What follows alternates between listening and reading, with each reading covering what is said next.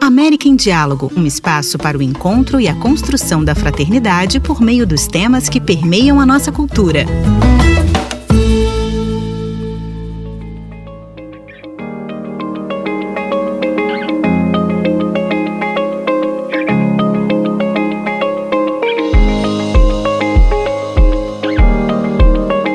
Bem-vindos a mais um América em Diálogo. No episódio de hoje, queremos falar uma vez mais sobre o paradigma do bem viver na América Latina e sua contribuição ao processo de integração latino-americana. O paradigma do bem viver, do ponto de vista filosófico, nasce sobretudo da concepção que os povos originários presentes na nossa região têm da vida, que sempre criaram e sonharam em ver na Terra onde não predomine o mal, mas sim reine a harmonia entre as as pessoas e a natureza. Na América Latina e Caribe começa a ganhar espaço o paradigma do bem viver como alternativa de desenvolvimento, e a cada dia cresce o número de pessoas que buscam o que as diferentes comunidades indígenas sempre buscaram, que é poder viver uma vida em plenitude, em harmonia e equilíbrio com a natureza e na comunidade. Para conversarmos sobre esse tema, convidamos a Dalide Contreras Baspineiro, sociólogo, comunicólogo e internacionalista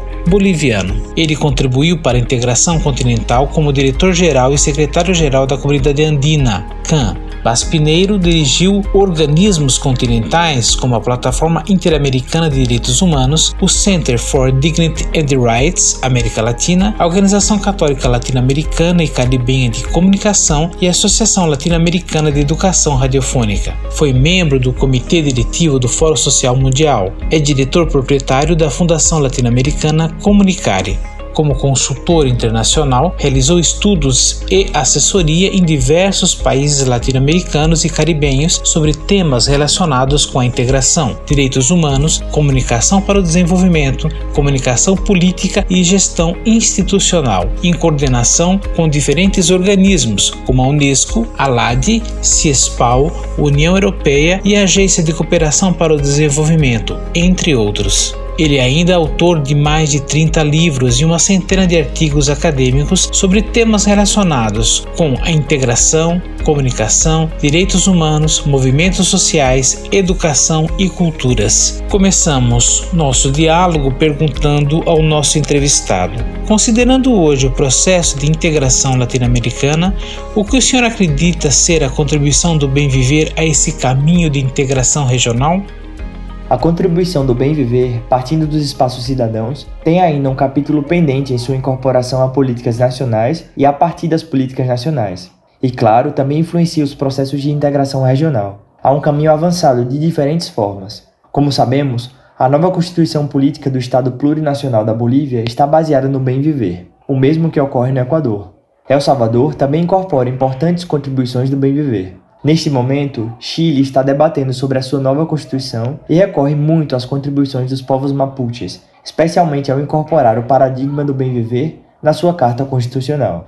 Na Colômbia, como sabemos, foi aprovada uma proposta do viver gostoso, de viver bem, do bem viver. Algo se fez. O avanço mais claro no âmbito político e estatal e mais legal é constitucional. Há marcos constitucionais para a exigibilidade cidadã. No entanto, as experiências não são ainda suficientemente profundas na aplicação de políticas baseadas no bem viver, especialmente no âmbito das políticas sociais e das políticas de defesa do meio ambiente. Porém, há avanços, há coisas que foram feitas. Eu digo isso porque me parece importante assinalar que o bem viver, o viver bem, não é a criação de nenhum Estado, de nenhum governo. Isso surge da cidadania de diferentes povos, particularmente povos indígenas, porém também de defensores dos direitos humanos a e da igreja. da vontade de seguir apostando por uma maior integridade latino-americana, quais os maiores desafios que o senhor encontra a partir do bem viver para que uma maior integridade como países latino-americanos seja possível? Os mesmos princípios do bem viver que, de maneira geral, estão concentrados na solidariedade, na complementariedade, na reciprocidade entre diferentes sociedades em função do bem comum, em função de objetivos partilhados, é um dos desafios que está presente em geral nas políticas dos países e nas políticas de integração. Há outros elementos como a harmonia, a harmonia com nós mesmos como pessoas, com a sociedade, com a natureza e com o cosmos. A globalização fez voltar com frequência a celebração de tratados de livre comércio entre países com economias assimétricas, que nem sempre beneficiam os países mais pobres, comprometendo assim um adequado processo de integração latino-americana. A partir do bem viver, que iniciativas existem que de certa maneira contribuem a uma sinergia econômica? Na perspectiva do bem viver, foi feito o convite a uma reflexão objetiva, serena, de caráter técnico, científico e humano sobre os tratados de livre comércio. Era previsível que a priorização dos aspectos monetários, de aspectos materiais de desenvolvimento do capitalismo, fosse afetar elementos de felicidade e bem-estar das sociedades. E, lamentavelmente, isso é o que está acontecendo.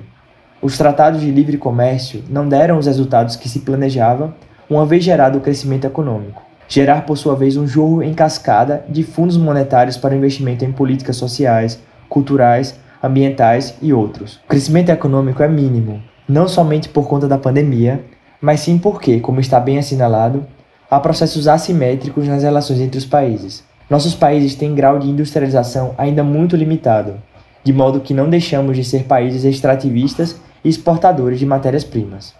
Então, há uma relação tão desigual que os tratados de livre comércio permaneceram em dívida com o desenvolvimento dos nossos países. Da perspectiva mais direta do bem viver, foram feitas muitas recomendações, que, creio, seguem tendo importância. Uma delas é a necessidade de superar a economia extrativista, nosso caráter de país exportadores de matérias-primas e commodities.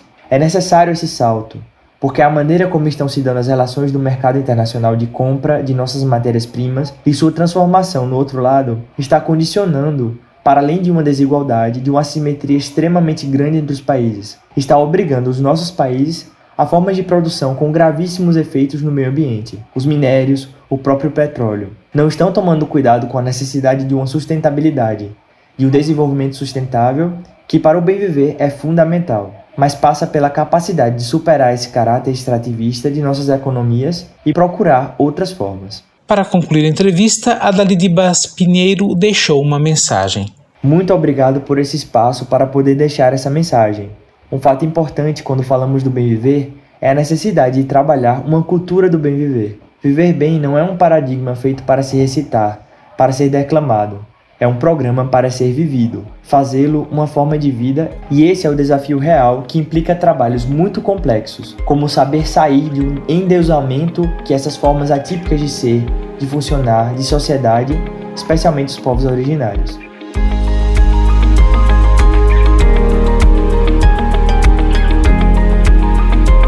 Você acabou de ouvir mais um episódio do América em Diálogo, cuja produção desta vez ficou por conta de Cidade Nueva Interamericana para as regiões andina e caribenha. A versão em português é de Luiz Henrique Marques. Vozes brasileiras: Luiz Henrique Marques e Ronald Oliveira.